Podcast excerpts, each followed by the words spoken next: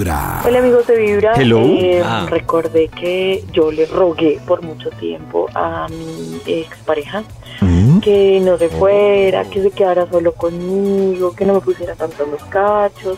Que no me pusiera Pero tanto. un Sí, Que no "Ya pusiera más". tanto los Me cachos. cansé, no le rogué más, no por nada, simplemente ya me cansé.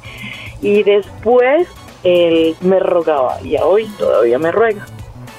Y prefiero estar en la posición en la que le ruegan a uno. Hola, amigos Ese es, otro de los, ese es otro de los misterios que, que es cuestión difícil de entender la humanidad. Cuando uno, no sé, a mí sí me ha pasado eso, y es que uno rogó, pedaleó y pedaleó, y uno como que ya suelta, Ajá. deja de pedalear, y tiempo después llegan a rogarle a uno y uno. Pero, qué- bebé. pero, pero ¿por qué? ¿Qué pasó? ¿Le hacía falta mi rogada, acaso? Son tiempos descoordinados. Eh, ah, bueno, sí, lo que dice Maxito pueden ser tiempos Sí, descoordinados. Y uno reme y reme. Ya no. Y cuando empiezan a remarle a uno, uno ya, ya le es como fastidio. superado, sí. sí. ya, ya como dice, ay, guacali. Siete. Guácale. Guacali. Tu Fastidio. no late. Vibra en las Así lo mira mañanas. uno la de- degustación cuando uno le ruega. De- Me da salchicha. lo mira con fastidio. Vibra. Hubo un momento en el que me puse a llorar, pues digamos que es muy sentimental. Y en esas me dice como, no llore, está llorando, me va a manipular. Ush. ¿Qué le pasa? Madure. Sí, me va a manipular y yo sí, sencillamente pues me dio la lloradera. Em, después de eso me di cuenta que era la mamá de la chica que nos quería separar. Ya le decía que cada vez que yo, yo lloraba lo manipulara para que yo volviera, para que él volviera conmigo y no termináramos la relación. Y a mí por mi parte no, porque pues igual era una amiga entre los dos, me decía como, no, ese hombre no es para ti, Ay, le te mereces jugaba doble. mejor, etcétera, etcétera.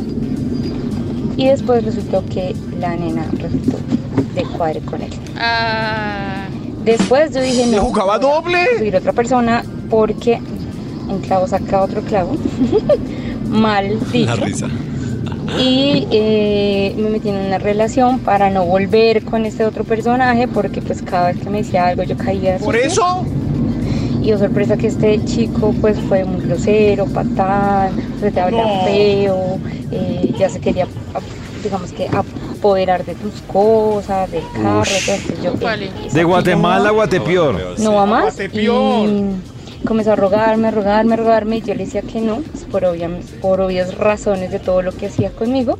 Y un día yo estaba esperando el, la ruta eh, de mi trabajo en la 68 y llegó allá en su moto a hacerme show. que por favor ¿La moto? Entonces ninguna de las dos situaciones es buena. Mi corazón no late, mi corazón vibra. Es que la rogada por la edad va acompañada de llanto, ¿no? mm, sí, usualmente sí. Y, y, y otra cosa, es que ya sacó varios temas. Sí. Eh, yo sigo insistiendo, esa vaina de que un clavo saca otro clavo, eso es falso. No, negocio. yo creo que sí ayuda. No, sí Nata, eso distrae, no sí fue. distrae. eh, Distrae, no. Distrae, Nata. Pero la vuelta es que tiene eso que ser sí un clavo de calidad. Eso. Eh, Sí, sí. Un clavito, Claro. sí Esta es Vibra Un poquito. en las mañanas. Esta es Vibra en las mañanas. Hola amigos de Vibra, mi Hola. corazón no late, mi corazón vibra. No. Eh, qué rogada yo le rogué al papá de mis hijos. Duré con él 20 años y de los 20 años yo creo que 18 me puso los cachos. Y yo le rogaba que no me dejara porque se me acababa la vida. Ay. Decía que no, yo le decía que nos casáramos al principio, que no, que yo no estaba al nivel de, de él. Yo no merecía ir a un altar. Entonces, después de 20 años decidí separarme, me separé, eh, empecé una relación después de un tiempo con mi actual esposo. Entonces, ya cuando se dio cuenta que yo estaba con otra persona, entonces empezó a prometer, a jurar que él quería estar conmigo, que, Sí. Que él quería estar conmigo, que él se quería casar conmigo, que, que, que él me amaba, que dejara en ese entonces a la persona con la que estaba, que él se quería casar conmigo, que yo era muy importante para él. Entonces, pues nada, yo con esa persona que actualmente es mi esposo, eh, duramos dos años y nos casamos y cuando nos casamos casi se rasga las vestiduras. Claro. Ahí les cuento mi historia, muchachos, mi corazón no late, Hay- mi corazón vibra, hay dos cosas en la rogada. Para que las mujeres lo tengan en cuenta que pueden malir sal. O sea, salir mal. Y es. En las rogadas yo conozco muchos testimonios. ¿Qué pasó? de mujeres que, mira, les están rogando, pasan dos cosas. En la rogada les dicen, ay, perdóname y tengamos un hijo. Ay, no. No, no, un yo hijo. sé- yo- a mí me parece tenaz ¿Quién dijo eso? cuando ven la solución de una crisis, tener un hijo. O la otra, cuando dicen, casarse. no está, exact- esa, Maxito. cuando, ay, no, perdóname, casémonos. Y le llegan con el Esa anillo. es- No, qué susto. Pero yo creo, yo creo que esa es una alternativa del varón cuando la embarró Claro, tanto. las dos- Cuando le pillaron cachos. Pero Entonces, las dos tienen que ser alternativa del varón, Maxito, la casada y el hijo. Me di cuenta, me di cuenta que te amaba.